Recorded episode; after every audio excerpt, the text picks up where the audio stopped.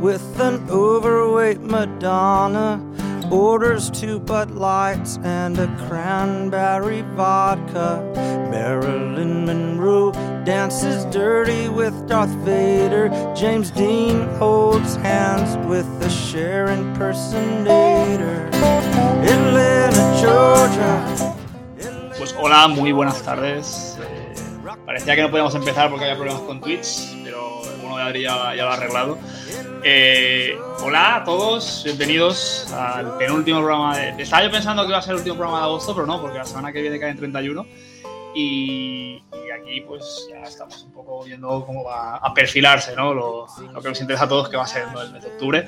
Eh, vamos a hablar de muchas cosas que han pasado esta semana, eh, polémicas por un lado, parece que hay más equipos que quieren dejar su, su localización habitual y razones no le falta, luego hablaremos de ello. Eh, hay un chaval que está disputando, juega con el número 5 en los Cardinals, creo que, creo que puede encajar bien en la primera base de ese equipo.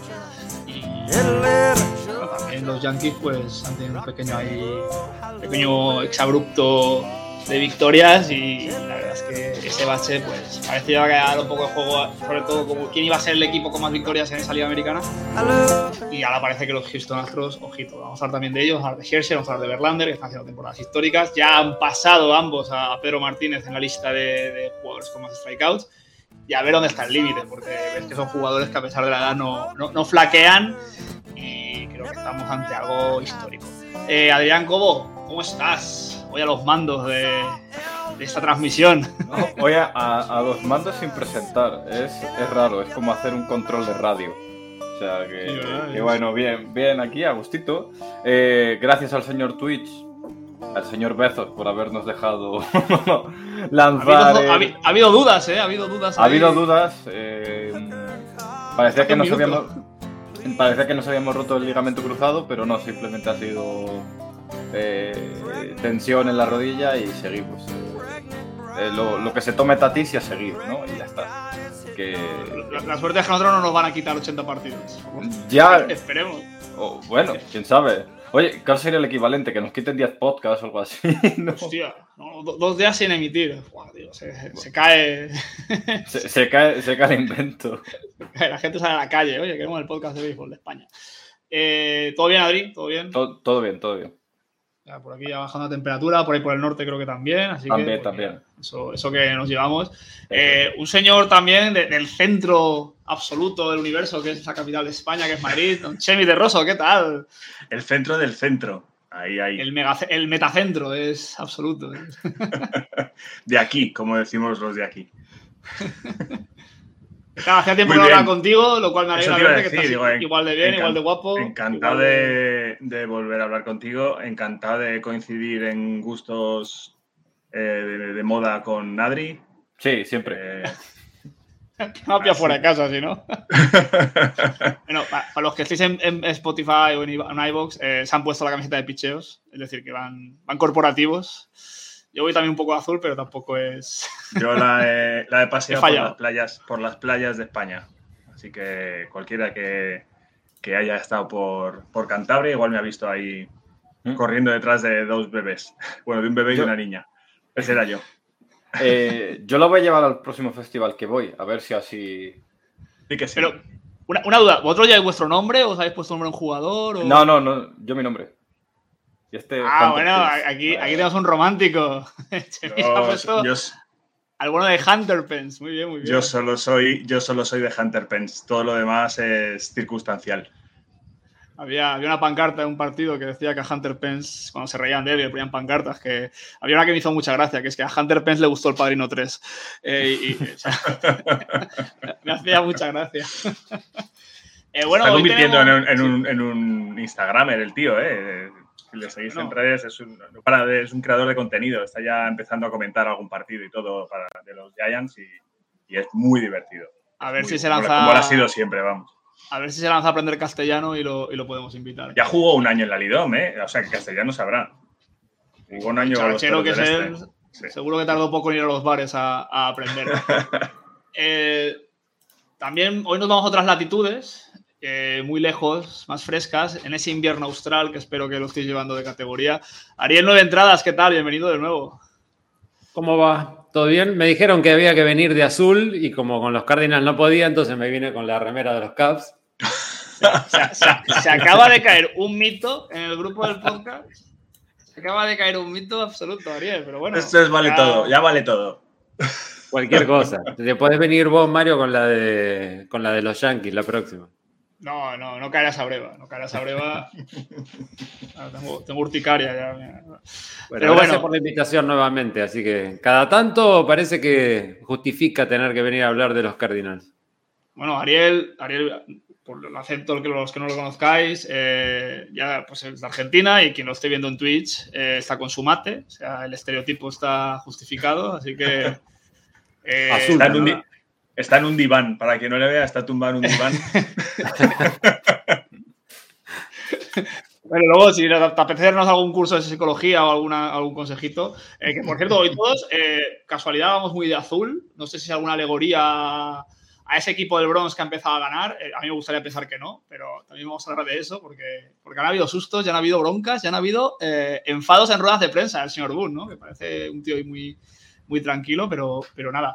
Eh, la tradición, hay muchas cosas que vamos a tratar, pero siempre eh, el invitado pues, suele ser fiel a un equipo, suele seguirlo con más ahínco que a otros equipos, entonces vamos a, valorar un poco, aunque estés engañando un poco a las personas con tu camiseta de, los Caps, eh, vamos a hablar un poquito de, esos Cardinals que, bueno, ha tenido una de en esta semana, ha habido un problema con, con JD Molina, que se ha ido a Puerto Rico, así, vamos partido de baloncesto, es algo muy raro.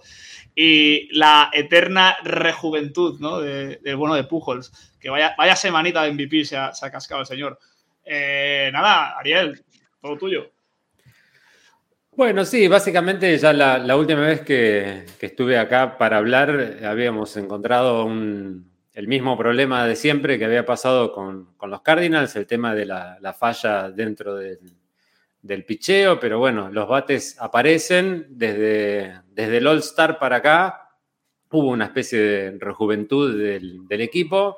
Ya pasó el año pasado también que estábamos en un mal momento y hubo una racha como de 17 partidos que lo, logró meternos en playoff. No había mucho más que eso tampoco, pero siempre hay como una, una racha que nos pone un poco en juego y un poco también ayudados por los rivales de división, al caerse los, Brewers y levantar un poquitito los Cardinals, como que nos, nos empujó un poco a, llevar ahora una distancia que creo que está en cinco juegos y medio o una cosa por el estilo, pero, pero va bien.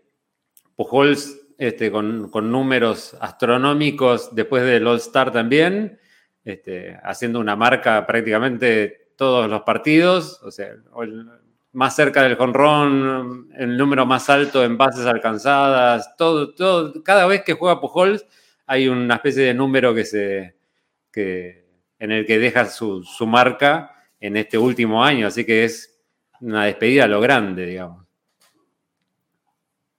Sí, un poco ese All-Star fue como la pócima Asterix que le rejuveneció. ¿eh? Hay, rumores de que, de que se sintió a gusto en esas en esas cotas de popularidad. Y de que se encontró con Tatis y le pasó un sobrecito con algo. Exacto.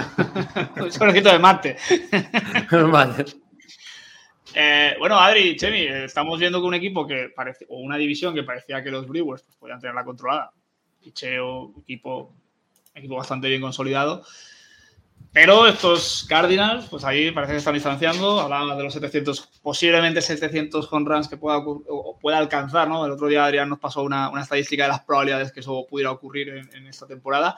De todas formas, no sé si es conveniente que los Cardinals se centren en, en, esas estadísticas, ¿no? Que mucha gente se obsesiona, ¿no? Vimos lo que pasó con Detroit y, y Miguel Cabrera con los 3000 y eso puede lastrar un poco al equipo. No sé vosotros qué opináis de eso. Mm, le doy yo, le doy yo. Sí, sí, dale, dale. Perdón, eh, bueno, eso, que. A ver, yo creo que, los Cardinals están, están viviendo el, por decir así, el sueño, ¿no? Eh, el equipo va, va, mejor desde el All-Star. Creo que hicieron un trade deadline que aquí dijimos que era por debajo del radar, pero igual era lo único que necesitaban, ¿no? Eh, lo de Quintana y Jordan Montgomery, añadir dos zurdos a la rotación y demás. Y, de, y a partir de ahí, eh, lo de Pujol, pues que alcance los 700 o no, eh, hay un, según Baseball Reference, un 7% de probabilidad de que pase. En base a los números actuales, que puede bajar, puede subir, ¿no? Y son números al final del, del día. Yo creo que, que en esencia no, no, creo que haya nadie en los, en los Cardinals ni preocupado por si Goldsmith o Arenado se llevan el MVP, si son el, el primer uno y dos en la votación del MVP de un mismo equipo de, desde hace 20 años. Ese tipo de cosas le, les da un poco igual. Parece que un equipo que estaba abocado casi a la quinta sexta plaza del Wildcard y ahora son líderes de división y lo que quieren es ser el SID 3, tener esa ventaja de campo en la wildcard y a partir de ahí lo que, lo que dé el equipo, ¿no? Eh, parece que vuelve Flegerty, eh, que está haciendo eh, rehabilitación, ¿no? Igual pues puede ser un, un, refuerzo para el bullpen en, en playoff. Todavía tienen cosas que, que, apuntalar, como ver cuál va a ser esa rotación de cuatro en, en playoff, porque Quintana o Montgomery, uno de los dos se va a tener que, que caer. Tener dos zurdos en playoff, pues se antoja un poco complicado. Igual sí, pero no creo. De todos modos, igual Flaherty ya tuvo una especie de pequeño regreso sí. hace poco tiempo, tuvo unas malas salidas, volvió a, a IL, pero no. Hmm. Hay mucha gente, hay, dentro de los, de los fans de los Cardinals, hay muchas cuestiones de que ya casi ni lo esperan mucho a Flaherty, no se espera sí. demasiado, es como un nombre sí.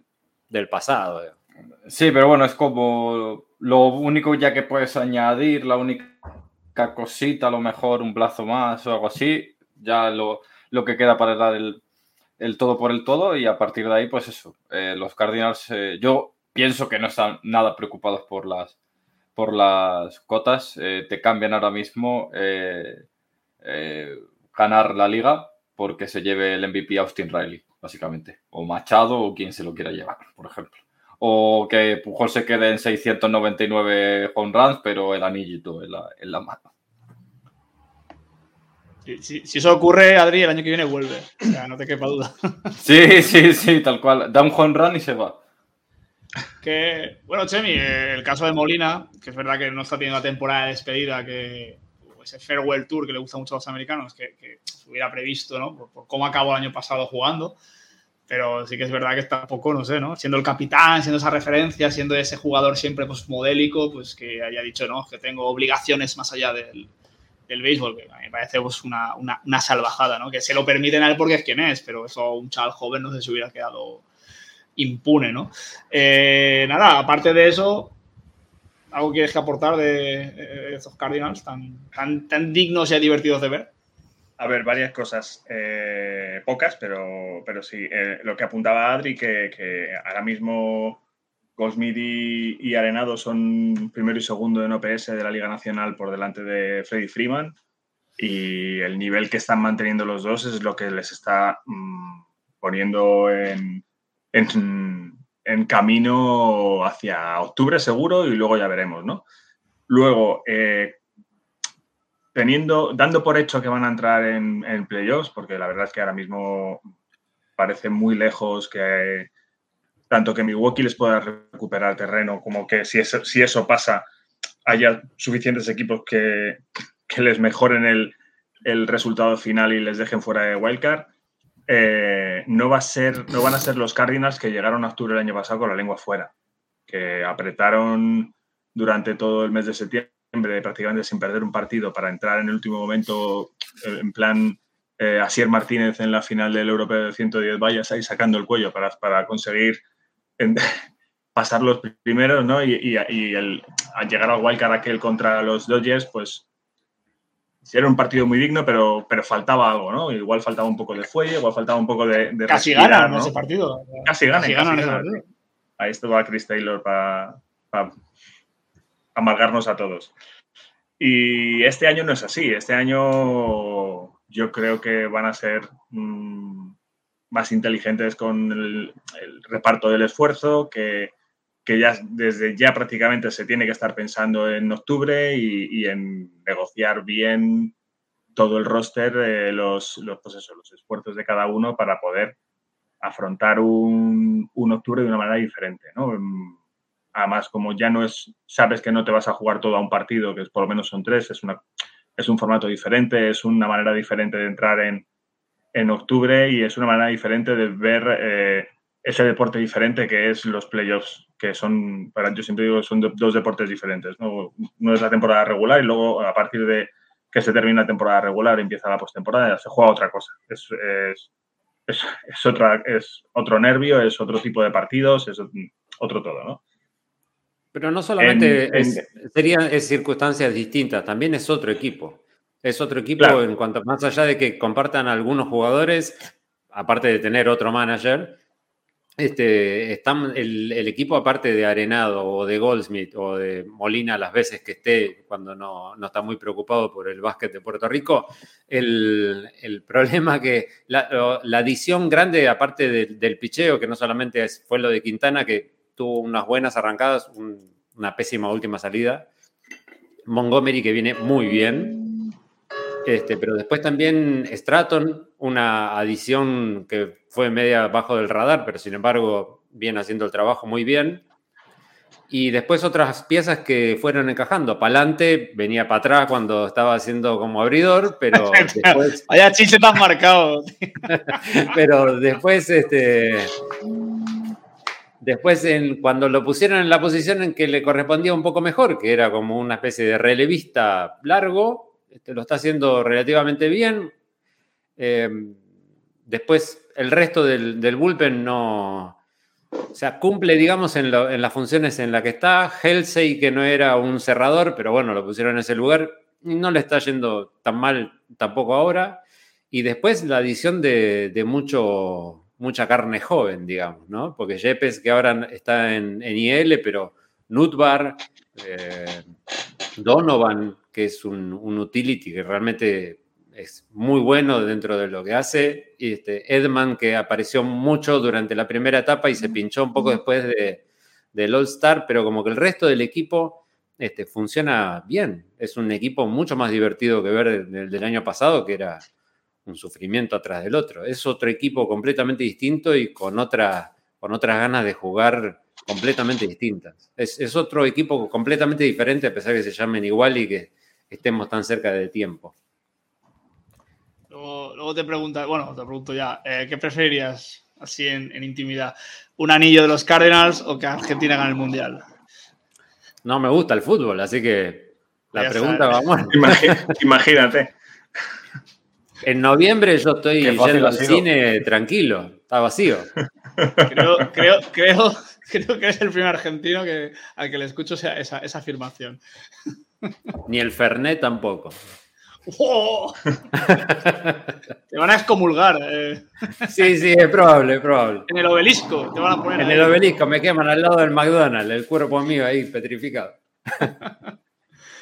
bueno, pues, eh, bueno, el tema de Molina, para el que no lo sepa, pues lo has comentado antes, pues se ve que pues, se fue a ver un partido de baloncesto a Puerto Rico pues, con el pretexto de que pues, le salió de ahí abajo y y pues en la... Bueno, a ver, a ver, no, no, no. tampoco, es así, es que es el propietario. Él es el propietario de ese equipo de baloncesto y se jugaba en la final y la ganaron y, tú, y bueno, pues tenía que estar allí celebrando el triunfo de su equipo. Es una cuestión de negocios, no es una cuestión de... Ya, ya lo él, pidió permiso, él pidió permiso por un asunto de negocios. Y como soy Yadier Molina, ¿y qué me vais a hacer? ¿Impedirme jugar el año que viene? o sea.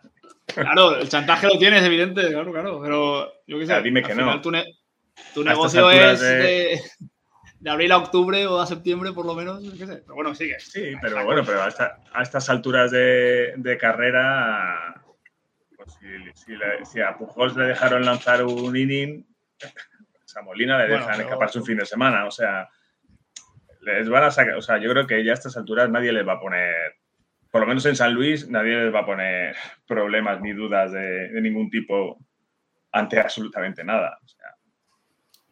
Yo no lo veo tan mal, ¿eh? Yo he visto que en el chat eh, John estaba indignado con, lo de Molina, pero. a ver, John es un hombre. A ver, John, es un hombre tranquilo de John Ford. ¿Sabes? Eh, es, esa clase de, persona.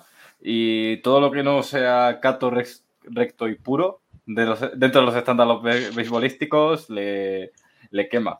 Pero yo, yo entiendo esa, esa postura. De hecho, mm, ah, viendo, hablando con gente en Reddit y viendo ciertos comentarios de, en redes y tal, que tampoco que sea un espejo fidedigno de la opinión de, de una fanbase, ¿no?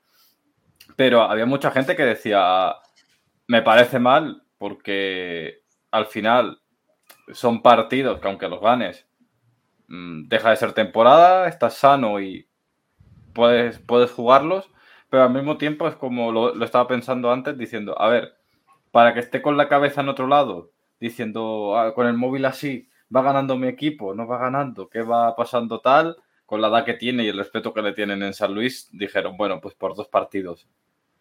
Que se vaya, ya volverá el, el lunes, ya con la cabeza en su sitio, que, que ganen la final, que no ganen, que pase lo que sea y, y ya podemos sentarnos todos. ¿no? Es, preferible eh, quedar mal eh, con esa imagen pública, pero tener al jugador contento que, lo contrario, ¿no? No, y también está el tema del diario del lunes, ¿no? Que como el equipo le fue bien, es como que tampoco importó tanto. Ah, si claro, hubiese sido todas salidas malas, este, eh, un fin de semana horrible para, para Kirchner o para Herrera o para el que estuviera, y, pero no, como el equipo salió bien y ganó igual, Simbolina se fue a Cancún a, a adorarse, a nadie le hubiese importado tampoco. Además es que tenían el precedente del jugador este de los Pirates que, que salió a correr las bases con el móvil en el bolsillo, no sé si lo viste. Ah, sí, sí, sí. Y que le acababan de, le acababan de, justo la semana pasada le, sancionaron con un partido por, por, por, sacar, entonces dijeron, mira, si Molina va a estar así durante todo el partido tirando el móvil, le van a sancionar, pues antes de que le sancionen, más vale que se vaya. Para perdernos tres partidos, que se pierda dos, ¿no? Exacto. toda, toda la lógica. Pues si os parece, parafraseando al bueno de Ariel, un equipo que parecía que iba para adelante, pero que parece que, va un poquito para atrás, ¿no? sí me ha parecido brillante esa. ¿Podemos llamar así al podcast? Se lo voy a decir a Javi. Jugador No puedo escuchar a Ricky Martin. Ya he escuchado un pasito para adelante, María, y me acuerdo de los partidos que nos arruinó y digo, no, por favor, este hombre. Madre mía, pues que no lo sepan en San Luis para que no se lo pongan en el estadio, ¿eh? Eso ya podría ser el colofón. Eh, pues nada, los, Yankees pues no, han tenido un buen agosto. agosto es un mes, pues que los que sean de vacaciones es un mes maravilloso, pero los que curramos es un mes, pues probablemente el peor del año. Y los Yankees pues están en un modo, eso, ¿no? Currantes en verano y no, no han tenido un buen mes. Eh, no sé si la salida de Montgomery, yo qué sé, qué ha pasado ahí, porque... O la entrada de Carpenter. Que, bueno, empezó muy bien, quiero decir que... no, pero, cuando se, pero cuando se lesionó Carpenter así cuando se venía abajo. Hmm. Pero parece mentira que un veterano que llega hace una temporada que tiene unos números increíbles, que está reventándolo todo, un poco como Pujols, sorpresivamente, eh, ahora pues no sé si tenéis un análisis más profundo de eso, pero ahora parece que sí que están ganando tres partidos seguidos, que es lo que se les espera de ellos. Van holgadamente líderes de división, no creo que haya problemas a, a, Messi, seis días que quedan para cerrar esa división, de que vayan a estar fuera del SID 1. Pero eh, sí que se les ha complicado un poco esa batalla que podían tener en caso de que la serie de campeonato contra los Houston Astros, que parece lo más previsible, eh, no tenga el factor campo. Y bueno, que puede ser un Astros Yankees con lo que pasó hace tres años. Que eso puede ser la, la polémica está servida ya. y jugar por más partidos en el Bronx pues puede ser bastante importante y decisivo. Eh, Adri, no sé tú cómo has visto esta, estas semanas un poco horribilis de, de, los Yankees. Bueno, esta semana horribilis, que hasta ayer era la primera serie que ganaban desde julio. O sea, se han tirado un mes sin ganar ni una serie. Eh, ni siquiera jugando por encima de, 500. O sea, los Yankees en este mes, eh, creo que solo ha habido dos equipos peores que ellos. Han sido Tigers y Pirates o algo así, y los Nationals. O sea, ese es el nivel. O sea, estaban jugando en un equipo en construcción los, los Yankees, creo. O bueno, creo. Eh, es que no me acuerdo exactamente de la estadística, pero, pero es bastante, bastante mala. De hecho, hay un artículo en Fangraphs que explica bastante desde toda la perspectiva analítica y tal. Eh, y la verdad es que lo, que lo que ha pasado realmente ha sido una caída del, del abridor bastante pronunciada, que estaba en los vigésimos séptimos de la liga enera, eh, permitiendo más bases por bolas y, más con rams que, que nunca, eh, sorpresivamente, los peores que han salido, en, los, peores abridores en esa época han sido Gerrit Cole y, Frankie Montas, que precisamente tenían que ser los dos eh, piezas, ¿no? Las dos puntas de lanza de ese, de ese equipo a nivel picheo. Eh, después, pues bueno, Néstor Cortés ha pegado un bajón, pero era presumible porque estaban unos números estratosféricos. Y, ha sido un poco ese, ese cúmulo. Y fuera de eso, eh, también hay un factor emocional con lo de Carpenter y tal, pero hay una cosa que era insostenible de los Yankees, que yo llegaba, los veía perder con dos, tres eh, carreras en la novena entrada y decía, a ah, esto lo remontan. Y llegaban y lo remontaban.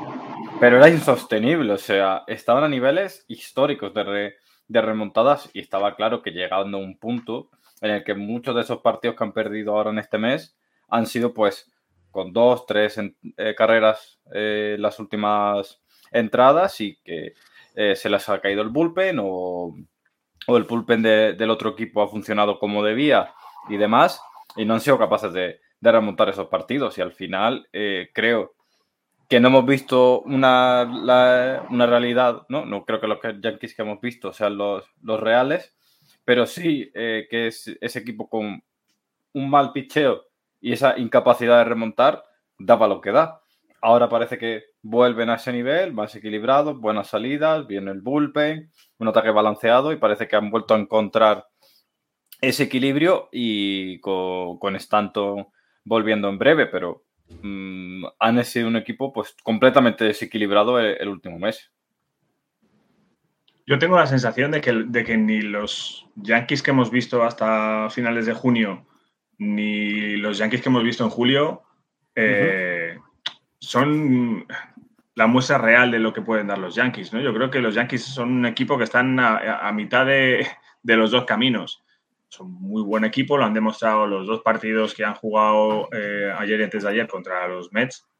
Han sido dos partidos de, a cara de perro, de, pegarse, de, no pasar por encima de nadie, sino, bueno, vamos a, a, sacar eh, out detrás de out para poder avanzar al partido y ha sido bastante duro y, han demostrado que tienen un equipo con bastantes mimbres y que pueden hacer muy buen papel y que posiblemente sean el segundo mejor equipo de toda la Liga Americana.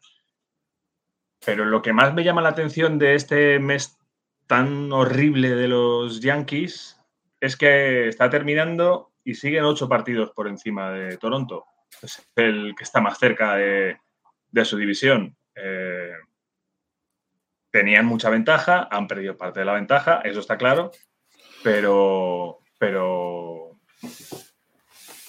porque tienen un, nivel y una capacidad, eh, bueno, importante como para saber sufrir y como para saber capear las partes malas que todo equipo tiene en una temporada tan larga como es la de la MLB, ¿no? Yo, como decía, ojalá haya unas, como en la americana no tengo grandes amores, ojalá haya una serie de campeonato de, de, Yankees contra Astros, porque para el deporte puede ser fascinante. Rob Manfred, Rob Manfred salivando, o sea. Sí, sí, sí, sí. Pues, a ver, no sé cuántas series le queda contra Toronto, no, lo he mirado, pero ahí puede estar peligrosa la cosa, porque como pierdan 6 de 8 eh, o 5 pero, de 8. Pero Toronto tampoco es que esté ahora mismo a un nivel que digas, bueno, es que van en velocidad crucero y tienen un peligro de que los vaya. Está claro que van a por ellos y los van a adelantar y les van a dejar. Toronto está peleando cada partido como todo hijo de buen vecino en esa división. O sea, Hace 15 días Baltimore iba disparado y se coló prácticamente segundo y, los han vuelto a poner eh, entre Tampa y Toronto en su sitio de, bueno, tranquilos, que os queda... El orden natural de las cosas. Claro, claro. los Red Sox últimos. y el orden natural tiene pinta de que los Yankees son los primeros de esa división, pero ni con la diferencia que habían conseguido alcanzar al principio de la temporada, ni mm, creo que vayan a tener un mes tan malo y que salga todo tan mal como habrá salido en mes. Es que en un, hipotético caso de que los Yankees no quedaran primero de división, yo no sé si Aaron Boone podría sobrevivir a eso el año que viene.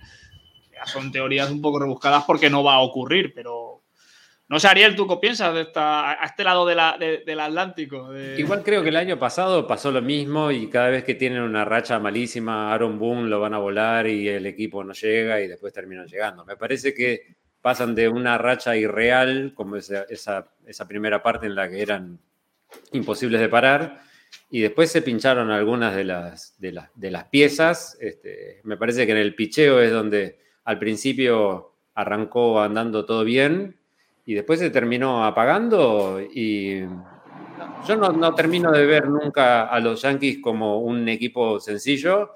Sí es probable que si tenés el partido ganado contra ellos no podés esperar hasta la última porque te lo pueden llegar a dar vuelta porque tienen mucho poder al, bate. Este, más allá de que en algún momento Carpenter este, demostraba mucho de su talento, este, que no había mostrado en los últimos dos o tres años en los Cardinals, ¿no? Porque la verdad es que el tiempo que estuvo Carpenter cuando no tenía bigote o tenía la barba completa, este, se abanicaba tanto que parecía que, no sé, que fuera un casting de lo comía, porque se pasaba abanicando durante todos los turnos al bate, pero no le pegaba nunca. Así que después verlo un poco encendido en, en, los, en los Yankees, este, demostró de que a veces hay algunas piezas que funcionan en algún lado y en otro lado no, ¿no? Pues pasa ahora con, con Heider que lo pasan a, los padres y de pronto la chispa se apagó. Este, creo que pasa siempre ese tipo de cosas. Se venía apagándose el último mes en. sí, ya se venía apagando, pero tiene un par de años a favor también. O sea, da la impresión de que al ser un cerrador es como el arquero del fútbol. Siempre parece que la liga él, pero no, claro, tus errores se magnifican, evidentemente. Claro, es mucho más grande un, cerrador que permite dos entradas a, cualquiera de los otros que, lo pueda llegar a hacer antes. a mí me parece que. El, ejemplo puede ser el, de G actual, ¿no? Que te hace siete paradas absolutamente geniales y luego se te mete una al barconada por debajo. Y eso es lo que va a salir en los highlights. Y yo creo que un cerrador puede ser algo parecido. Puedes hacer tres partidos seguidos cerrando impecablemente y ese partido, pues que se te meten 7, 8, 9 entradas, por, carreras, por, por, lo que sea, colapsas. sí, es, es, es, lo que dices, se ve. Este querías hablar, más insultable. y, y, Heider, y Heider es un redneck de manual, que digo que la narrativa para insultarle es tremenda. Perdona, perdona, Adri. Nada, nada. Eh, te iba a decir, eh, eh, Mariano Rivera eh, es el mejor closer de la historia de las World Series. Y cuando hablas de Mariano Rivera World Series, nadie se acuerda de que en. La lió en una. Eh, claro, que en 2000 eh, eh, llegó y se hizo cuatro partidos con cero hits, cero bases por bolas y tal. ¿Se acuerda de que en 2001, en un séptimo partido, la lió? Pero, es, lo que tiene, ¿sabes? que, el mejor de la historia se, le recuerda por un partido malo en la etapa más gloriosa de los Yankees después de de los años 20, ¿sabes? Es que bueno. Bueno, y, cuando la lía contra los Red Sox, creo que llevaba 41 de 42 salvadas ese año. O sea, o algo así. Eran estadísticas de locos. Y Mariano Rivera, creo recordar, hablo de memoria, eh, su era es por debajo de cero en 70 entradas en postemporada. O sea, en 70 entradas lanzadas tiene una era de menos de 1. O sea, 0,70 y algo. O sea, es que estamos hablando de números astronómicos. bueno, pues, en, en, World Series, eh, Van Garner tiene también una era por debajo de 1, ¿eh? Y son más entradas. Es, que vamos, a hablar de vamos a hablar de la World Series 2015, 2014, aquello es aquello la, mayor sacada de volviendo a, los, volviendo a los Yankees, em, desde la ignorancia más absoluta y, yo creo que vosotros sabéis más que yo, pero ¿no tenéis la sensación que los Yankees han, han ido a, a tradear ahora a final de, de periodo un poco de prepotencia. O sea, han, cerrado a Frankie Montas y han dicho, bueno, me llevo a Montas, pero me sobra Montgomery. Pues es un error. Tenían, cuando tampoco tenían eh, tanto fondo en, el, en el picheo abridor, ¿no? Además, luego han tenido muy mala suerte porque tanto el closer que tenían, que es Clay Holmes, como el setup que era Michael King, que se estaban saliendo, los dos se han lesionado y además Michael King para toda la temporada. Y el, y el bullpen se les está cayendo pero, pero igual no sobraba Montgomery. ¿no? Fichando a Montas, igual no sobraba Montgomery. Igual hay se les ha ido un poco la mano el cálculo. Ellos también saben mil veces más que yo y si han decidido eso será porque confiaban en, Domingo Germán, confiaban en, Divino, no lo sé. Y con la narrativa de que Montgomery encima abrió bien los cuatro partidos que abrió con, los Cardinals. Pero bueno, es, cuando te pones a decir, si mi abuela no se hubiese caído, estaría viva y sí, qué sé yo, no sé, capaz la salida que tenía después con los Yankees eran horribles y funcionó en, los Cardinals, está funcionando. Y se llevaron encima a Bader, que aparte de ser un guante de oro para el, para el centerfield, que obviamente iba a funcionar y creo que nosotros en los Cardinals un poco lo podemos llegar a extrañar, aparte de era una de las caras de la franquicia. Pero encima es un tipo que está lesionado hasta fin de mes, de, todo septiembre. O sea, no, ni siquiera lo vas a tener. No, sé qué pretendía tampoco en ese cambio los Yankees. Creo que aparte de ser un cambio que fue bajo el radar, sigue siendo raro hasta el día de hoy. Chemi, hablas de la prepotencia mejor o, la prepotencia de los Yankees ahora de fichar. Yo creo que se mezcla un poco la prepotencia y la desesperación. Porque tú piensas que los Yankees es como la secuencia de Fibonacci. Cada año que estén sin ganar las series mundiales o jugándolas, eso va a ser.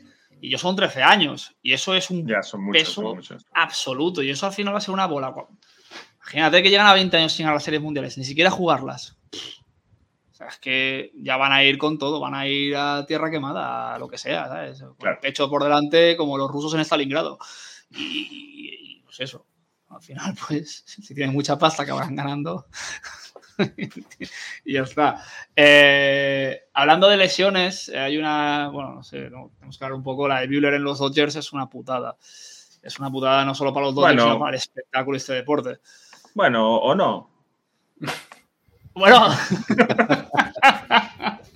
Desde la objetividad más absoluta, ¿no, Chemi? No, o sea, no sé, es tu, opinión, ¿no? O sea. vamos a ser sinceros, para, vosotros está muy bien, pero a los Dodgers, cuando da igual, si, da igual, si los Dodgers ponen a, a, a, pichear a la mascota y le va a salir bien. Si es que es, Yo creo que me van a poner a mí un día y voy a lanzar por debajo de uno, de era. El, otro día lo vi que. El otro día lo vi y digo, coño, ¿qué hace yo y Gallo? Porque está ahí ahora, creo. sí, sí, y la, está sacando y la está sacando del estadio, ¿eh? Lo está contra los Brewers. Bueno, pero eso es lo que te decía yo hace, hace un minuto acerca de, las fichas que no funcionan en algún lado. O sea, Carpenter este, no funcionaba en los Cardinals, lo pones con los Yankees, funciona. Galo no lo invitaban ni a los cumpleaños infantiles porque ni a la piñata le pegaba. Y de pronto lo pones en los Cardinals, lo pones en los Dodgers y el tipo MVP. Ah, ya está. Es como no, Hay veces es como uno más uno no te termina dando dos acá. No, es. No, no siempre. Este, este, este mensaje del chat es para ti. Eh, este mensaje del chat, Adri. Hansel Alberto cierra mejor. Es muy bueno. es muy bueno ese mensaje. ¿eh? ¿Cuántas entradas lleva lanzadas ya Hansel Alberto? Eh, ¿Tres? ¿Cuatro? No, no, más, más, más, seguro. ¿Más?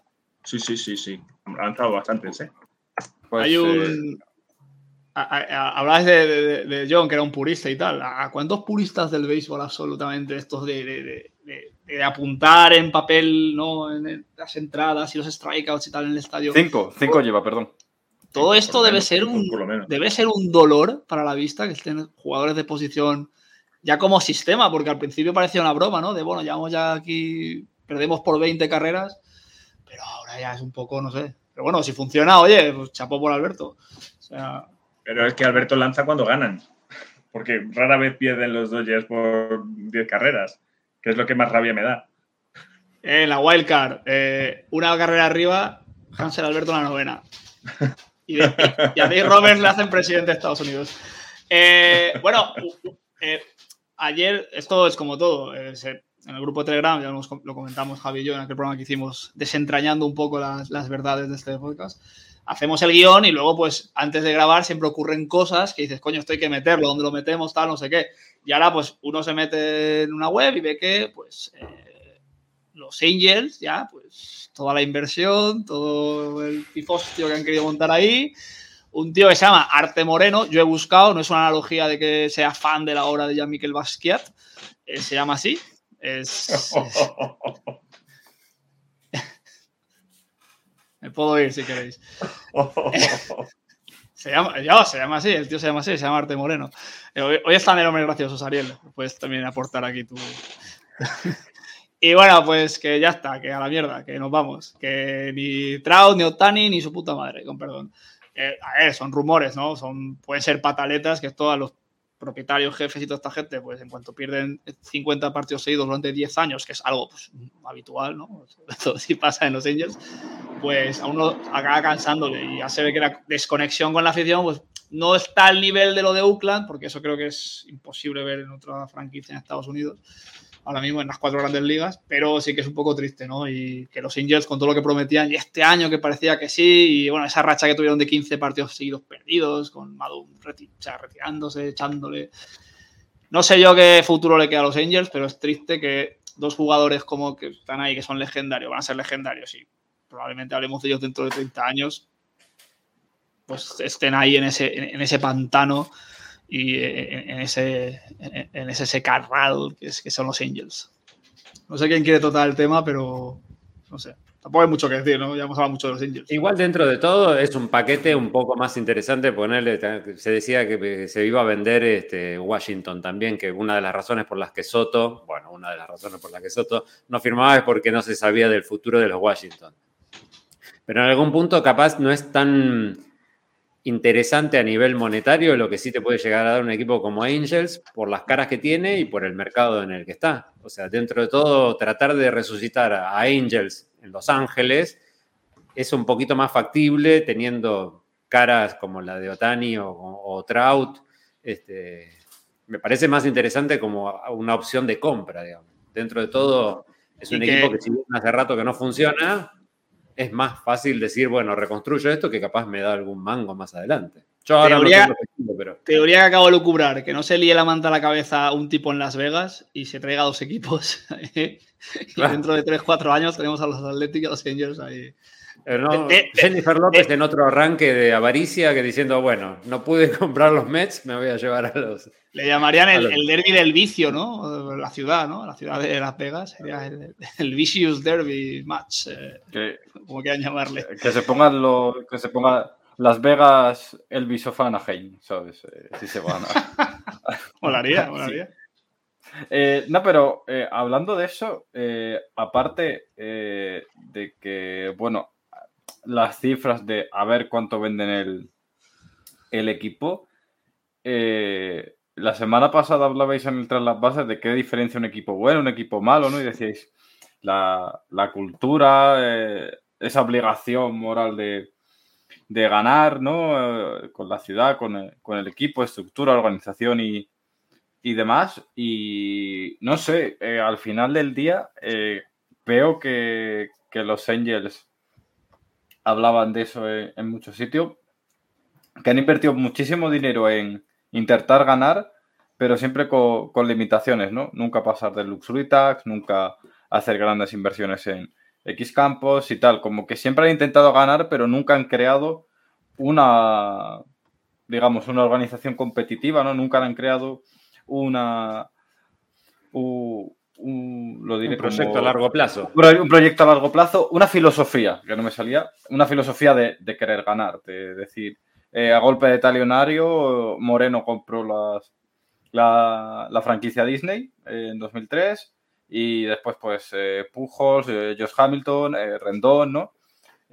meter mucho dinero por, claro, meter mucho, ya nombres, meter mucho dinero por, por meter mucho dinero, ¿no? No había una conciencia de lo que querían hacer con la, con la franquicia y eso con los límites pues, del payroll que, que se autoimponían, el, el, Luxury Tax eh, ha hecho que por mucho que tengan a Trout, eh, Rendón, Pujols, Otani, ese tipo de, decisiones hace que no hayan creado un esquema complementario competitivo alrededor de, esas estrellas. Y no sé hasta qué punto un, un nuevo propietario puede cambiar eso de, de la noche a, a la mañana, porque al final hablamos de Steve Cohen y los Mets, de que sí, a golpe de talonario se han traído a Scherzer, Cana, Nimo, Eduardo Escobar, no sé qué tal, pero había algo detrás, había unas granjas con varios top 100, había la capacidad de traspasar a, por Lindor, había, había mimbres de lo que podía hacer esta organización dando pasos, necesitaban una estrella, eh, a lo mejor otro picheo más lo de Scherzer,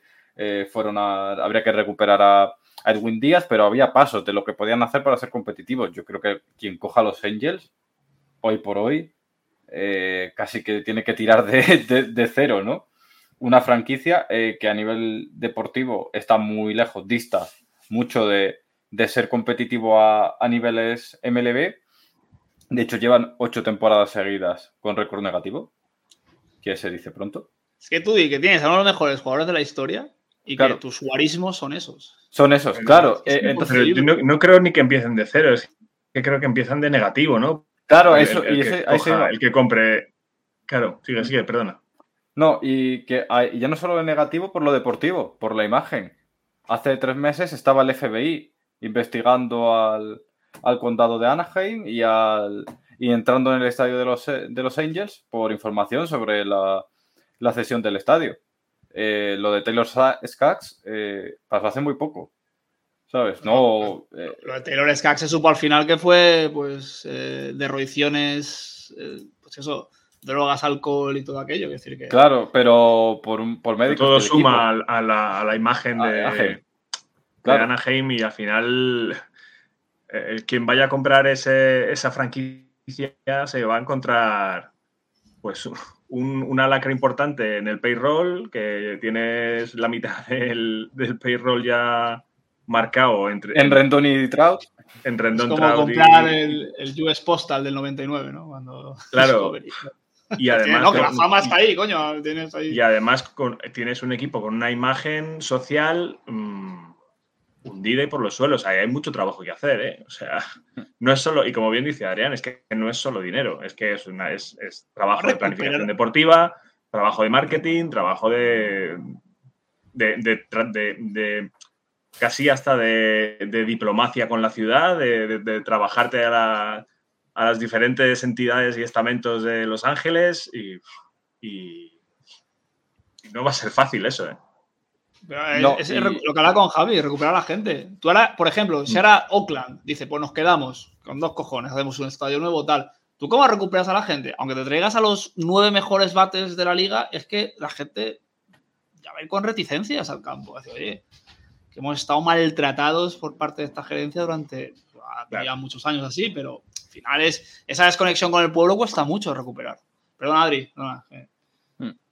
No, no, y, aparte eh, tiene una parte muy positiva que tiene eh, un, contrato de televisión, creo que es el tercero o cuarto más grande de la liga, ¿no? En el segundo mejor eh, market score que tienen en el convenio colectivo y que de aquí a 2031 van a tener solo de contrato de televisión local 1.620 millones garantizados.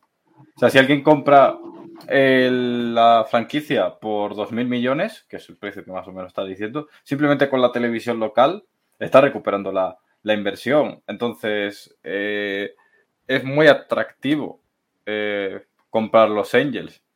Pero, ¿qué van a querer hacer? Como han hecho con los Marlins, recuperar la inversión los primeros años, reconstruir y, y demás, o van a querer meter dinero como ha hecho Steve Cohen y, y demás, porque lo de Cohen, insisto, no es una casualidad de que compra los Mets y vaya todo para adelante.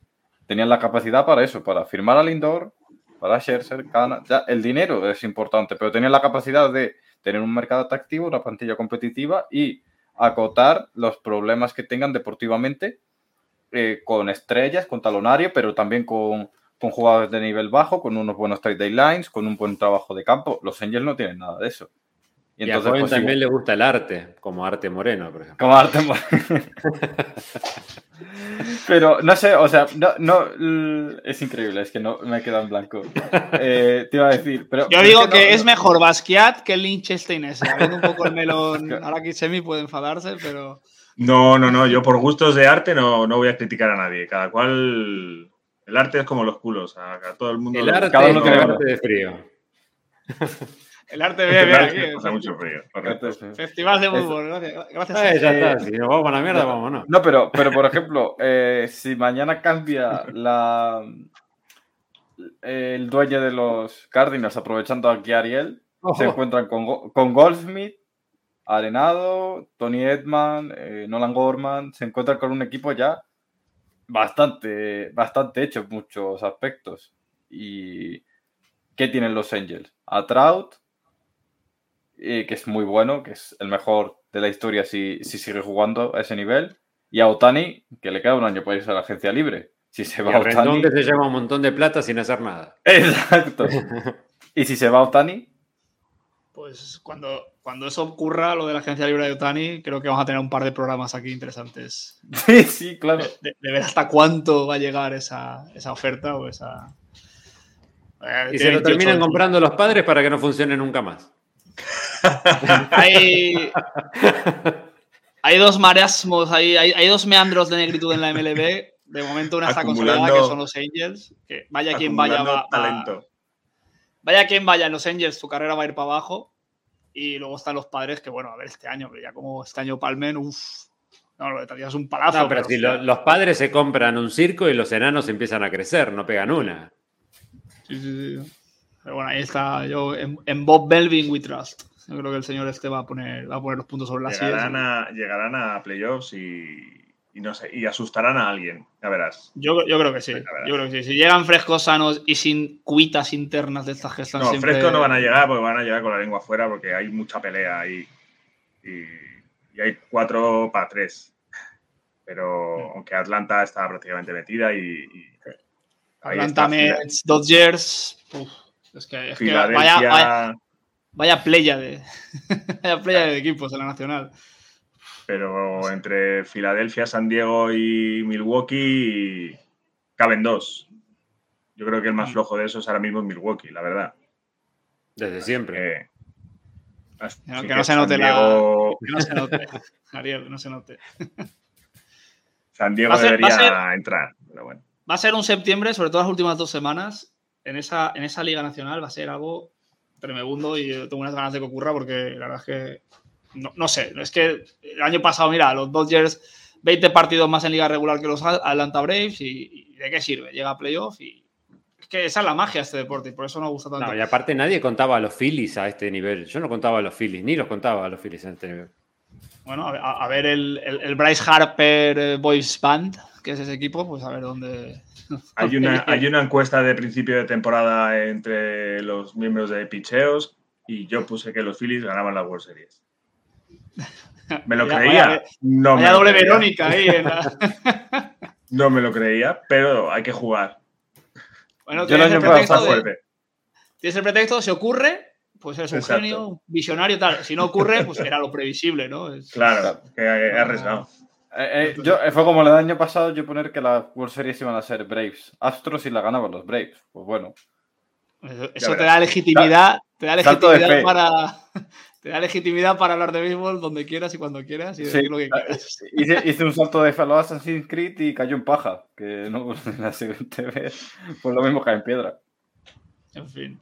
Pues nada, vamos a hablar un poco de leyendas, ahora que nos gusta tanto. Bueno, no hemos comentado, rápido, eh, que vamos a hablar antes de los Dodgers, por no saltar temas. Max Mansi, un jugador que lo hace todo bien, un jugador que pues, ojalá todos los equipos tuvieran un puto Max Mansi, porque es un jugador de estos de un LeMahieu, un Max Mansi, estos jugadores que lo hacen siempre bien, siempre bien, y da gusto verlos jugar y da gusto tenerlos. Cuando te cae uno de esos en tu equipo, oye, tío, La tortura de cualquier pitcher, ¿no? Porque es el, el at-bat más largo de cualquier partido, creo que debe ser. Sí, Pues, pues, sí, siempre. mira, no había caído en eso.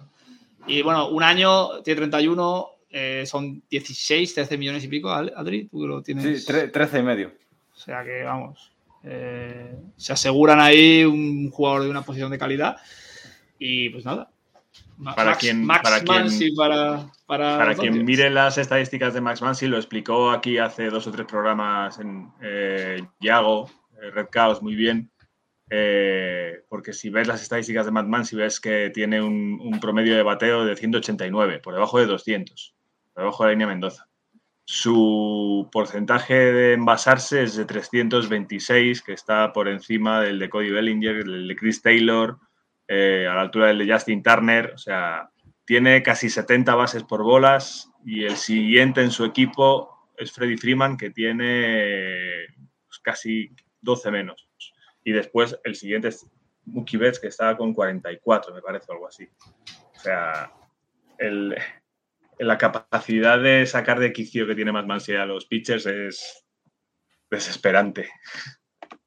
Y es la capacidad también para, para vislumbrar la zona de strike, ¿no? Que es lo mismo que tiene Mm. Soto a otro nivel, pero el tipo está siempre ahí y lo ves que lo, lee al, pitcher y, la mantiene. Y el contrato es raro porque va aumentando eh, según la cantidad de, de, apariciones en el plato. Como que va sumando millones cada 50 apariciones. va a ganar una pasta. Va a, ganar una pasta. Bueno, que, queríamos hablar de Verlander y, y Scherzer. Han pasado a, a Pedro Martínez. Pedro Martínez. Y ahora es lo que se plantea es hasta dónde van a llegar, si van a ser top 10 en la historia. Yo tengo aquí la lista. Ahora mismo están el 13 y el 14, ¿vale? Eh, tienen a Fergie Jenkins, que lo van a pasar porque está a menos de 30. Ellos, bueno, eh, Verlander tiene 3.161, Scherzer tiene 3.157, van a la par, es absoluto. Scherzer con dos años menos de carrera, hay que decirlo, y dos años menos de edad. Y se está diciendo de que puedan llegar a Greg Madus, que es el décimo. Walter Johnson el noveno y yo creo que hasta el sexto, que es Tom Siever, podría ser realizable. Tom Siever tiene 3.640, es decir, que dos buenas temporadas más de cada uno de ellos, que al nivel que están jugando es algo fácil que ocurra, pues se pondrían sexto y séptimo de la historia de Strikeouts. ¿Cómo veis vosotros? ¿Creéis que va a llegar? Eh, a ver, yo creo que Scherzer, siendo el animal competitivo que es, eh, va a jugar eh, pues, el contrato que tiene con los, con los Mets. Así no pasa nada, lo va a cumplir. Con lo cual, es posible que estando sano y estando bien. Y no jugando con el perro. Y no jugando con el perro. llegue eso, esos números, porque al final está 214, que he hecho aquí la cuenta rápido, eh, y bueno, viendo un poco eh, la, capacidad que tiene de, lanzar y tal, evidentemente Scherzer eh, está promediando más de 250 en los últimos años. Entonces, a ese nivel, y todo va bien, el año que viene podría alcanzar a, a Madux. Berlander Está, está a 210, pero fíjate que venía muy bien a, colación esto porque, por ejemplo, Buster Only eh, hablaba de que, bueno, los Braves con los nuevos contratos que han hecho, tal y cual, eh, les va, le iba a dar la capacidad de ir a por el mejor jugador de que les faltaba eh, en cada agencia libre prácticamente en contratos cortos y cosas así. Y que el año que viene, pues Morton tiene una opción de club y que hay gente en la liga que piensa que van a meter todo el dinero que puedan por, por Verlander. Y la cosa que y acababa Only diciendo, bueno, sí, pero es que también hay gente diciendo que lo mismo Verlander, como se dé bien esta postemporada, lo mismo dice que, que chao. Eh, entonces, eh, no sé, yo creo que Scherzer puede llegar simplemente por, por animal competitivo que es y Verlander habría que ver qué, decide con su vida este año. Antes de ser algún curioso, eh, hay una lista de récords en la historia del béisbol que nunca se van a, superar. Bueno, el, señor con más strikeouts de la historia es Nolan Ryan con 5.714. Es decir, estamos hablando de casi 2.000 más. 2.000 más que, estos auténticos titanes. Es verdad que jugó 27 años en la liga, pero el segundo Randy Johnson con 4.875. Es decir, que no, para que pongamos en perspectiva eh, el tamaño de, la historia de este jugador que es Nolan Ryan. Y Randy Johnson, ya vamos, ya hemos hablado mucho de él. Eh, temas que nos cambian. Bueno, una noticia bonita, ¿no? Que aquí le hemos metido mucha caña. Pues Eduardo Rodríguez apareció y lanzó cinco entradas sin permitir ninguna carrera, lo cual está muy bien. Juega contra los Angels, o sea, tampoco es que fue una tarde complicada. A ver cuándo vuelve a lanzar. Igual vuelve a lanzar en 2024. Sí, ahora se vuelve a ir, desaparece. Apareció por allí, saludó, lanzó cinco entradas. Bueno, me voy, ya me veréis. Vengo en cuatro meses. Mi mujer me dejó. bueno, ahí no, no, he leído qué, qué, ha pasado al final con ese tema, pero bueno. No, es un misterio eso. Sí. Es, como la novia de Mantiteo, que por cierto, el documental de Netflix, muy recomendable. El, el catfishing que le hicieron, aquello que pasó en la NFL, bueno, en la liga universitaria. Eh, ¿no? Estas cosas raras, jugadores, que no sé, es que son cosas raras de explicar y difíciles Y después reclaman que Molina se va a ver a su equipo a Puerto Rico, no jodan. Tiene, tiene, tiene cuajo el asunto. Eh, temas que nos quedan por tratar. Hay unos equipos ahí maravillosamente bien posicionados para llegar a la wildcard. Hemos hablado ya un poco así por encima de la nacional de los equipos que están pues, ahí pendientes de que legítimamente podrían llegar fácil porque son equipazos. Tienen una plantilla absoluta. La verdad es que los Brewers a lo mejor están un poco por debajo. Pero nos vamos a la americana. La americana, ahí qué pasa con Seattle, qué pasa con Cleveland, qué pasa con Minnesota, qué pasa con los Chicago White Sox. Parece que el efecto la rusa, pues. Eh, ya está, está más pasado de vueltas que otra cosa porque el equipo no tira para adelante, a pesar del plantillón que tienen. Lesiones aparte, es verdad. Pero, no sé, vamos a hablar un poco de la americana, esas eh, posiciones, ¿no? Eh, de, estos playoffs extendidos de este año. Adri, ese atisbo de esperanza para los Baltimore, ¿o qué es, Orioles? Ah, yo no, lo tengo. Ya no fuera contra cafés y fuera cosas, historias aquí raras. yo, yo pienso que, el salto de fe para otros equipos, ¿no? El salto de fe para los el, salto de fe para los Braves, para los míos no, no hay tantos, hay realismo puro y duro. Mira, hay una parte dentro de mí que dice, nada, por mis imponderables, que este, que como si dependiese de mí, este año veo en octubre partidos de playoffs de los Orioles. Y otra parte de mí, que es la razón y la lógica, dice, bueno, y si no, pues no pasa nada, ¿sabes? Por lo menos no estás viendo béisbol de 100 derrotas. Entonces, a ver. Eh, emotivismo y razón están ahí chocando en tu ser. Sí, sí, sí. Es como el, el, Homer, el Homer de la razón y el Homer fiestero, ¿no? Que, se pelean eh, eh, en, el, cerebro, ¿no? Pero, a ver, yo, yo sinceramente pienso que, que lo normal, lo normal es a. la, la americana será que Yankees, Blue Jays, Rays eh, ganar la división ahora mismo lo tienen los, los Guardians, pero eh, los Twins y los White Sox. Está muy abierto. Está muy abierto. Eh, Astros y, Mariners, o sea que Astros, Mariners, Rays, Blue Jays, Yankees y, el que gane la, central. para que no entre, para que entre playoff Baltimore, pues tendría que haber caída épica, pechada épica de, de Mariners o de, o de, o de Tampa Bay, lo cual no, lo veo tan, no lo veo tan claro. Yo sí veo claro también eh, que los Marines van a romper su larguísima racha de no entrar en playoffs. Porque, porque ya toca, porque Dipoto se está jugando la salud y no le deseo mm, que ingrese más veces. Y, y porque mm, creo que tienen equipo suficiente para ello. Pero la pelea está, está preciosa. Yo no descarto todavía a Baltimore, quizá porque no me juego el corazón y que hablo con la cabeza, pero ahora mismo vamos a contar cómo está. Eh, los tres eh, comodines ahora mismo se los llevan Tampa, Toronto y Seattle, que están prácticamente empatados. Y Baltimore está a dos partidos y medio y Minnesota está a cuatro.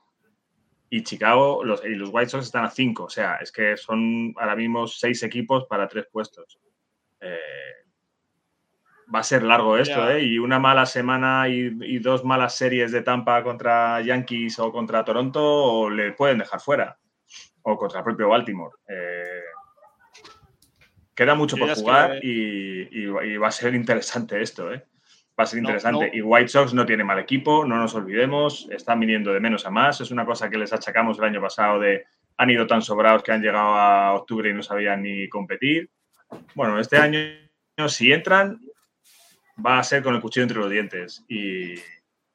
Estuvimos todo el año eh. esperando a los White Sox igual, ¿no? Desde que empezó la temporada. ahora, es cuando están, ahora, ya han pasado del 500.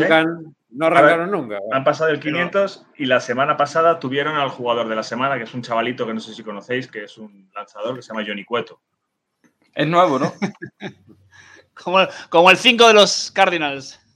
Pasaba por ahí.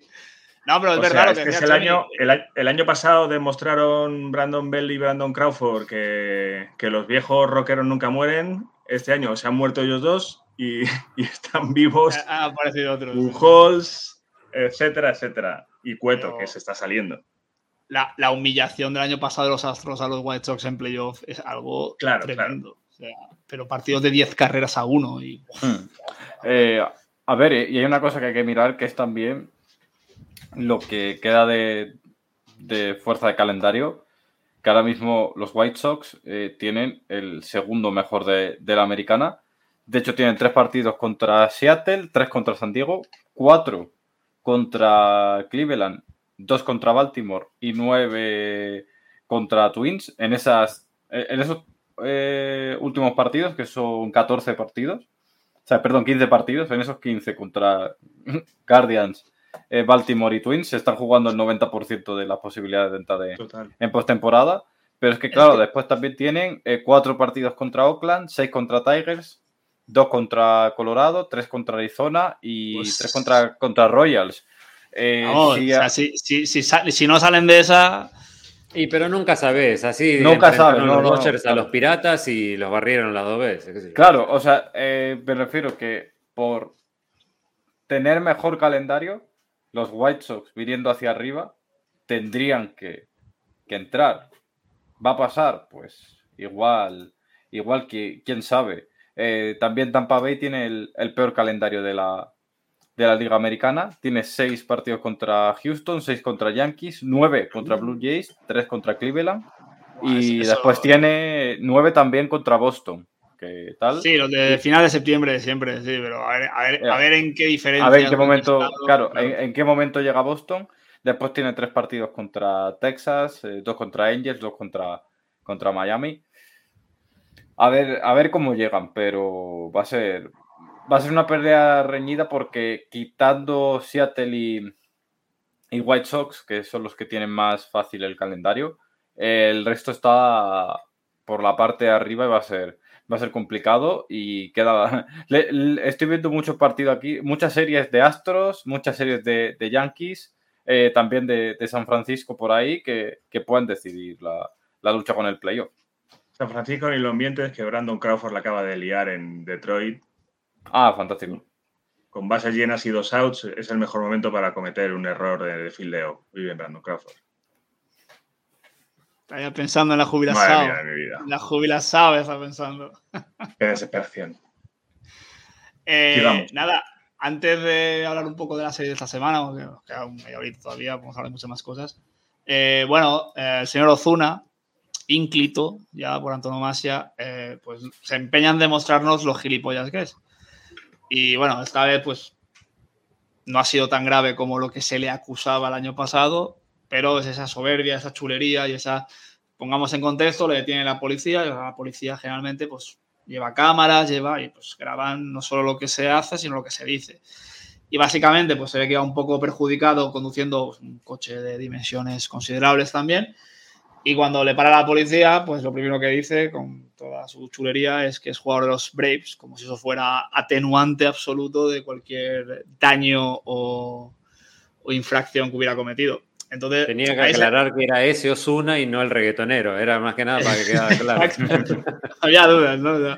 Y, y bueno, pues es, es, un poco esta impunidad que puedan tener esos deportistas, sobre todo esta gente tan, ¿no? Ahora se ha visto mucho con lo de Watson en la, en la NFL, con Cleveland, que el otro ya, un tío al que se le acusa de 22 violaciones, eh, había gente en el campo con pancartas de que básicamente que, se jodan ellas y que aquí queremos a nuestra estrella, ¿no? Entonces, un poco esa aceptación por parte de una parte de la sociedad, esto no solo pasa en Estados Unidos, también pasa en España, de impunidad que se le da a estos tíos que se la llegan a creer y van con esa chulería. O sea, un tío que el año pasado se perdió la temporada por porque se la perdió, no voy a ni mencionarlo porque es algo desagradable, y pues eso, ¿no? E, e, esa impunidad con la que esta gente, gentuza en este caso, porque Ozuna pues no se le ve muy, muy listo, eh, pues se creen. Entonces no sé si queréis hacer algún comentario, pero la verdad es que yo tiene poco que ver béisbol. Yo quiero hacer una pregunta a Adri, que sabe más que yo de esto, eh, sin duda. Em, la política de la MLB no, no impone sanciones simplemente por esto de, conducir en, en estado de ebriedad depende hasta dónde llegue el proceso. Si te detienen, pagas tu fianza y dice la justicia que está todo resuelto. lo mismo que le pasó con la. Claro, lo mismo que pasó con la otra vez. Llegó un acuerdo, no hay proceso judicial, y, se acabó la historia, esto no ha pasado. A Tony y la Exacto. rusa le gusta esto. Sí. Pues igual hay que plantearse cambiar algo de esa política, ¿no? Porque, Sí, ojalá hubiera habido un convenio colectivo antes para, para claro, negociar. para negociar cosas así. Pero Osuna ya venía Era- de. era un punto importante la reunión. La, la era. política de la MLB supuestamente es muy dura con el tema de la violencia de, de la violencia doméstica y Osuna no viene de lo mismo y no zafó igual. Sí. Y el año Sí, pasado fue un tema de violencia doméstica demostrado, contrastado. A mí lo que me sorprendió es volver a verlo en el campo. Pero es lo que decía Adrián, llegó a un acuerdo extrajudicial, eh, no hubo proceso como tal. Se supone que la MLB, este tipo de procesos, también investiga en paralelo, pero Le puso su sanción, eh, sus está. condiciones y siguieron. Haría Y aquí- su, su tweet de perdón, de estoy arrepentido, que eso en Estados Unidos les gusta mucho. Sí, pidió perdón a las a los Luego- compañeros, eh, luego hizo el cursito aquel y ya está. O sea, podríamos volver a ver al, al pitcher olvidado de los Dodgers, al gran contrato de hace dos años atrás. Ah, Sí. bueno, uf, Sí, ostras, pues- ostras, sí, sí, sí. O sea, Sí. ya había desaparecido de mi memoria. sí, ese no creo que en los Dodgers, pero sí, puede- sí podría suceder. podría No, pero es, suceder. es- es un poco. Eso, el paralelismo que pasa en el fútbol americano el año pasado, cuando a ver, Sean Watson, hablando un poco de. que esto puede ayudarnos a entender el tema, ¿no? De la aceptación. De, se demuestra que han habido 22 mujeres que le han acusado, no solo de tocamientos, sino de ya cosas más agresivas.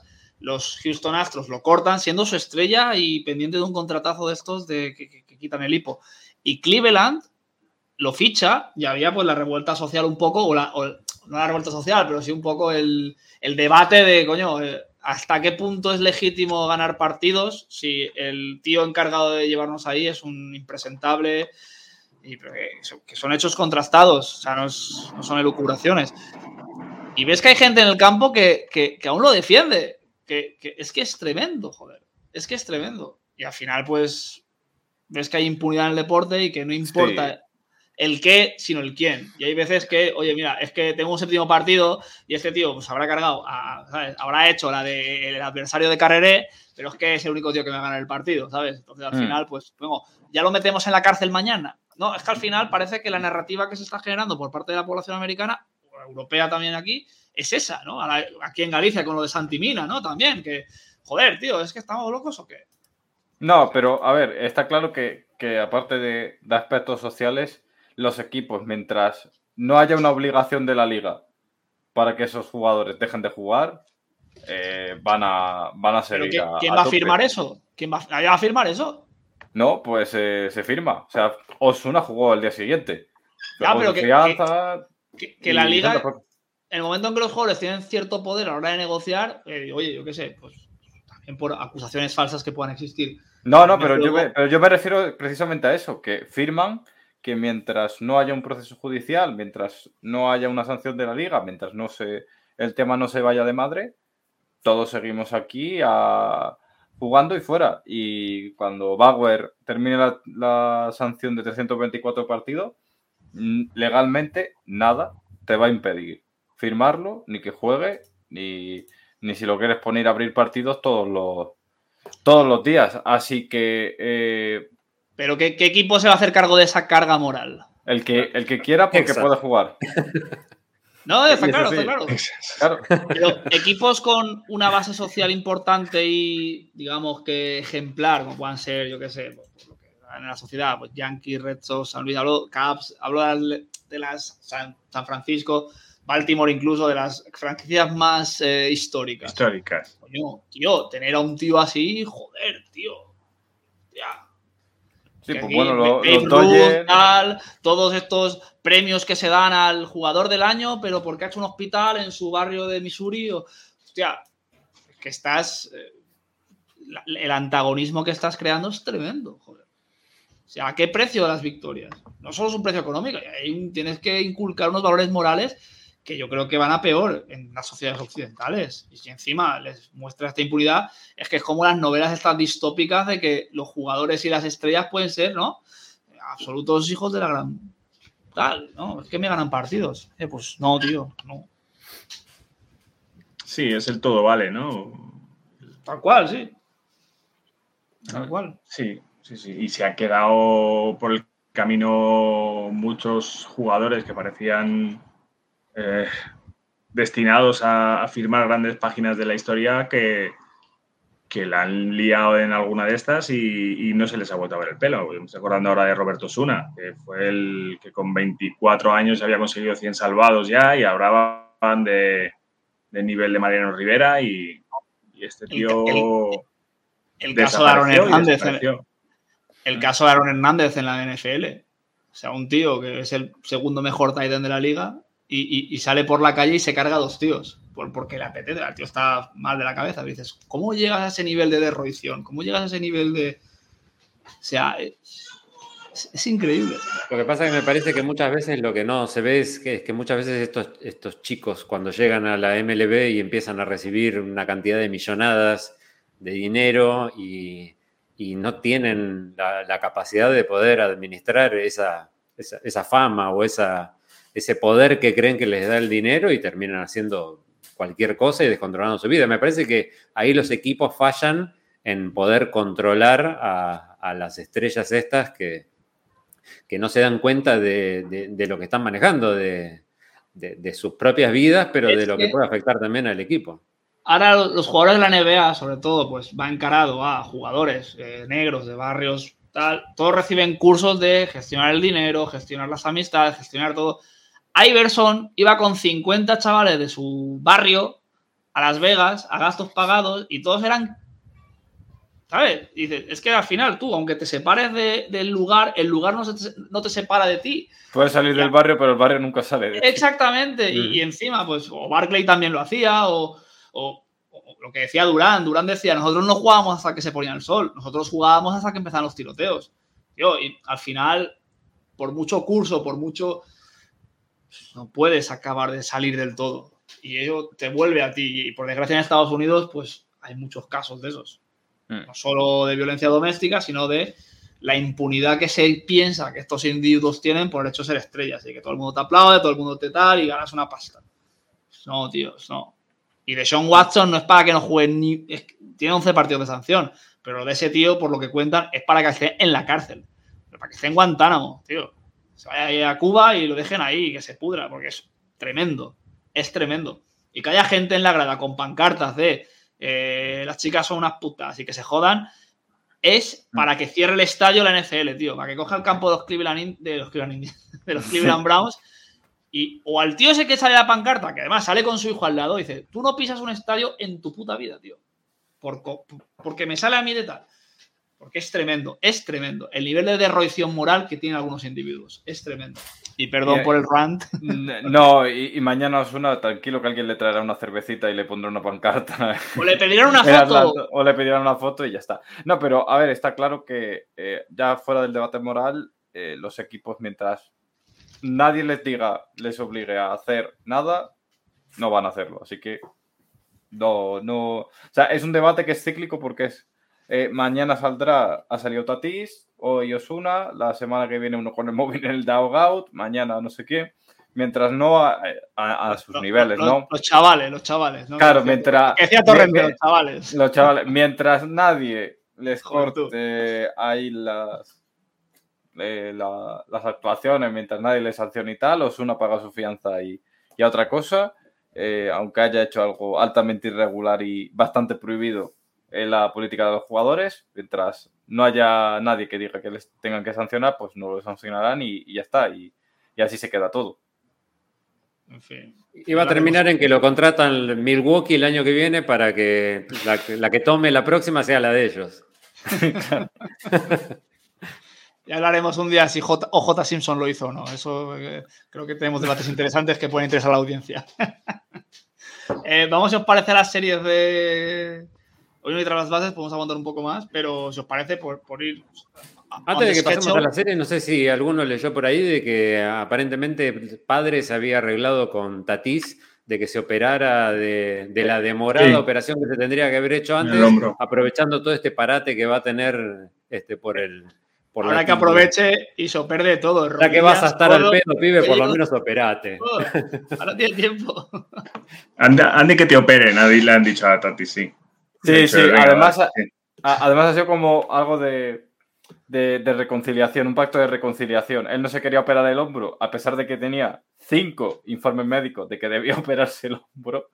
Eh, han dicho, mira, opérate después del sexto y ya que no vas a jugar 80 partidos, pues ya te recuperas sobradamente. Y tenés tiempo para curarte de los hongos de, la, de la, tintura, todo lo que quieras.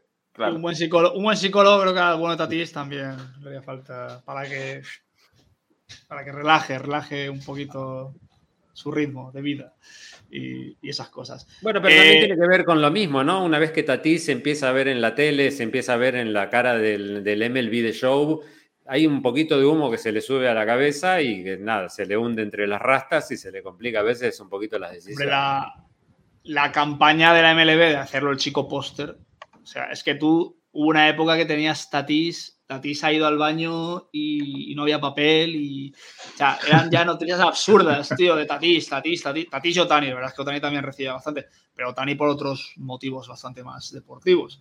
Pero ya, tío, ya, déjanos ese sacrificio continuo con Tatis. Y ahora, pues mira, se ha caído el guindo. Y, ya está. Es que al final. Que también nos da para hablar y eso es bueno y es positivo porque al final llenamos contenido, pero hostia, hay, más cosas, hay muchos equipos y muchos partidos. Eh, estoy viendo aquí la serie del fin de semana y probablemente la más mm. interesante sea ese Braves Cardinals. No sé tú, Ariel, si concuerdas con, Mira, dentro de, las opciones que tenemos de acá hasta que termine la temporada, es este encuentro que tenemos contra los Braves, el que realmente lo, agarramos con las pinzas, y después tenemos una serie a fin de septiembre que son Padres y después Dodgers. Así que tenemos un calendario divino hasta fin de año, pero después se debería estar un poquitito más tranquilo. Yo me quedo como tranquilo de que los Brewers lo están haciendo peor, así que es como. Mientras me puedo llegar a relajar como diciendo, bueno, nos barren los Braves, pero total, Milwaukee no le pega ni una pelota de playa, sigamos. Adri, vosotros dos vais a Houston y Chemi, vosotros Interliga contra sí, Minnesota. a Minnesota. Eh, estoy viendo los enfrentamientos del, del Braves Cardinals, son interesantes, son el viernes Strider contra Quintana, el sábado Morton contra Montgomery y el domingo Dorici contra Wainwright. Tiene buena pinta. Nosotros, en, yo creo que es una serie de... que sacar en la segunda el otro día, ¿eh? porque no... Pero bueno. Sí. Yo nunca aposté demasiado por Quintana. Quintana venía de caerse a pedazos. el año pasado, sí, sí. Y el año pasado lo, lo, contrataron. Con los Angels había estado mal también. Tuvo un renacer con los Piratas, pero. Sí, los Giants creo que lo, contrataron para dos días y lo cortaron enseguida, fue un poco desastre. Y respecto a la, a la serie de este fin de semana, pues después de ver cómo los Tigers nos han hecho seis carreras en una entrada, pues, ¿qué quieres que te diga? Ya yo creo que iba a decir que la serie contra Minnesota era un poco quien la perdiera, perdía el último tren, pero yo creo que estamos en una estación en la que no pasan trenes ya nosotros. Así que Estás en Canfranc. Sí, total. Si conseguimos ganar. Es bonita, por lo menos. Si conseguimos ganar la serie a los Twins, pues entonces dejamos a los Twins sin, sin playoffs, pero, pero realmente lo dudo. Además, vamos con la parte baja de la rotación, aunque Logan Wayboy se ha desmoronado por completo, pero bueno. Que sería Joe Ryan contra Alex Wood eh, viernes, Sonny Gray contra el Scott sábado y Aaron Sánchez contra Jacob Janis el, el domingo. Así que no son ni siquiera grandes enfrentamientos. Así que yo lo veo todo negrísimo desde hace dos semanas. Eh, yo no voy a hablar mucho. A ver, la Baltimore Astros no tiene mala pinta, pero hay aquí un Cleveland Guardians contra Seattle Mariners que empieza el jueves. está bueno. Cuatro partidos, jueves, viernes, sábado y domingo. Mackenzie contra Marco González, Bieber contra Logan Gilbert, Plisa contra Castillo, Sivale contra Robbie Ray. Después tienen día de descanso Cleveland, tres partidos eh, ahí en Cleveland contra Baltimore y después otra serie de tres días contra Seattle en, allí en Cleveland. Eh, se viene la parte dura del, calendario de Cleveland y me parece me parece una bueno pues eh, el Monte Everest ver cómo lo, lo sopesa Cleveland no porque precisamente después está Twins ese Twins Giants pero White Sox eh, tiene una, una, serie contra Diamondback, que son un equipo competitivo, pero ganándola, pues ganan muchos enteros de, de, ganar la división. Y ese Baltimore contra Houston, eh, en Houston, pues eh, Kyle Bradish contra McCullers, Dan Klimmer contra Christian Javier y Voz contra Urquidi, que no son los a priori los mejores enfrentamientos. Pero bueno, eh, a ver si, si nos barren los, los, astros y seguimos en este sueño. igual ganamos esta serie contra los astros y después eh, la serie de semana que viene es contra Oakland y perdemos los tres partidos. así que a ver por, dónde salimos. Oye, el Gilbert Bieber que has dicho, ese partido, pues. Ese partido es increíble. E, ese, ese, partido el, el partido del fin de. Mm. Sí el otro día tuvimos un, un SIS contra Verlander, pero este partido. Pues no sé, no se le queda un poco lejos, pero no tan lejos. Sí, pero no sé. no, no, a eso voy, que se, que se le queda un poco lejos, pero no tan lejos como puede parecer. ¿eh? es que este era el partido. El primer partido en 50 años que a estas alturas de la temporada dos pitchers tienen menos de dos de era. O sea, claro. Son números absolutamente tremendos. No parece un fin de semana con partidos extraordinariamente destacados, pero vos, Mario, tenés ahí un, un race. sí, es que no quiero frivolizar. Antes estáis hablando de equipos con posibilidades de tal. Yo es que no quiero hacer ya ni bromas, porque la, la fe, o sea, antes... Los actores secundarios son parte de la película también. Antes Adri, apelaba al salto de fe del Assassin's Creed, yo apelo al de Kierkegaard, ¿no? Y como no hay mayor angustia que la de conocerse a sí mismo, que decía el, danés, no, conociéndonos, es que, es que no. Es que no, es que es un equipo que no transmite. Y aunque estemos allá cuatro victorias o cinco de pues, los, los Baltimore y luego, decir que no es imposible, pero no, yo creo que es un año muy apático para los Red Sox. Creo que muchos de los aficionados de los Red Sox coincidiréis. Aquel partido contra Toronto creo que decepcionó tanto a tanta gente para tantos partidos. Esa, esa pachorra de, de, Durán y, fin, es que, no sé, es completamente, no, de triple A, sino de ni A, ni Z, o sea, Z, la Liga Z. O sea, es que, fue, fue tremendo y fue triste y la gente está bastante desconectada y anímicamente. El, campo sigue yendo mucha gente, sigue llenándose, pero al final es lo que hablábamos el otro día. O sea, son aficiones que cumplen, responden y, o sea, Red Sox pues, siempre va a tener ese apoyo, pero siendo honestos y realistas, malo, malo, malo.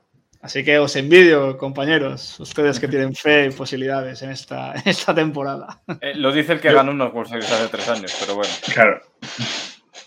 Yo ya desde que veo béisbol ya he visto ganar tres. 2007, 2013 y 2018. Yo ya el cupo existencial lo tengo ya cubierto, ¿no? Habrá mucho aficionado de los Cavs que... Mira, cabrón. Jodas. Eh, tuvisteis que llamar a John Lucky para que os ganara unas series mundiales en, esencia. No, las ganó en el campo porque perdió su partido, pero bueno. Eh, es que hay que saber, hay que saber. A, Chemios, reventó también aquella de 2002. O sea, leyenda absoluta. Y este año va el balo del Hall of Fame. ¿eh? Como no salga. En fin, me callo porque ya son tonterías lo que estoy diciendo. Pero bueno, mola ver ese nombre ahí en la papeleta. Eh, nada, ¿queréis redondear aquí con alguna delicatese? Chemi, Chemi quería decir algo. Yo quería decir algo, no, no, yo estoy, que, en general en ánimo estoy, estoy muy parecido a, lo que has dicho tú de los Rexos, yo con mis Giants. es que está viendo el partido. Aunque, haya cuatro o cinco partidos de diferencia, no hay ánimo ni hay...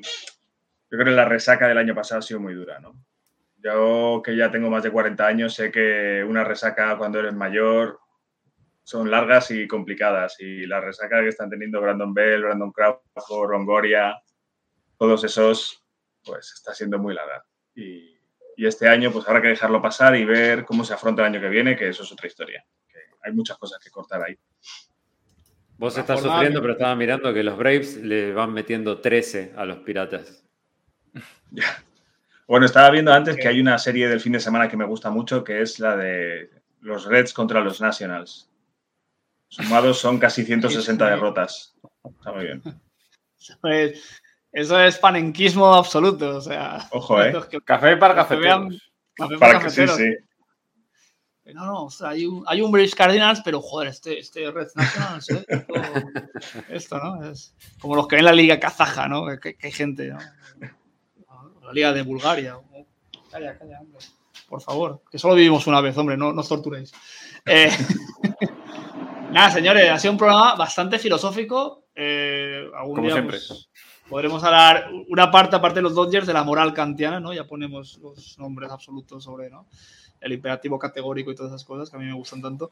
Y que nada, que es, es que ya no sé qué decir, que lo hemos, creo que nos hemos Quiero ver cuál va a ser el nombre de este episodio, porque yo creo que Javi le puede Eso- llegar a poner, no sé, Arte Moreno va para adelante, no sé qué le va a poner. Ale, Javi, ya tienes ahí el título. Oye, muchas gracias por tu aportación. Eh, creo que va a ser un una máxima en este podcast a partir de ahora. Creo que ya el señor Palante no va a poder ir sin su apelativo a partir de ahora, aunque juegue muy bien el Cy Young. Ojalá. Falta bastante para eso, creo que lo voy a lograr yo antes.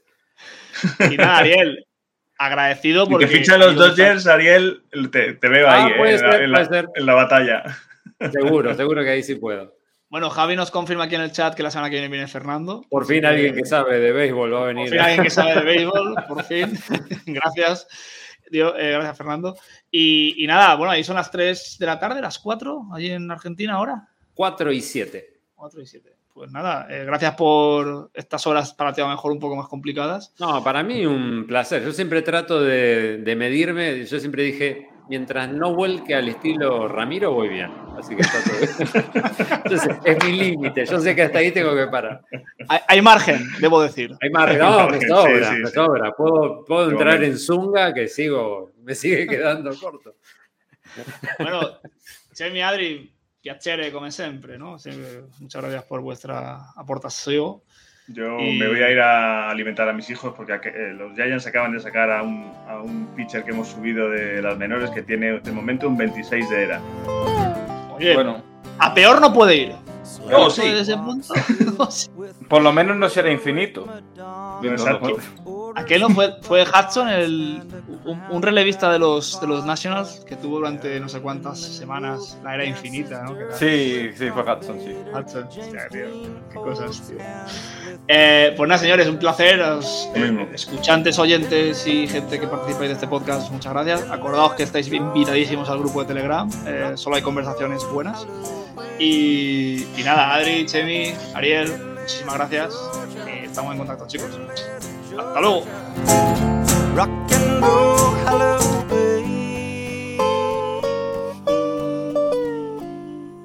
Drinking with the Dixie Chicks from Nashville, Tennessee. The fat one is flirting with me. Head scissor hands gets angry while wrestling the cigarette Georgia, little Georgia, rock and roll, hallelujah.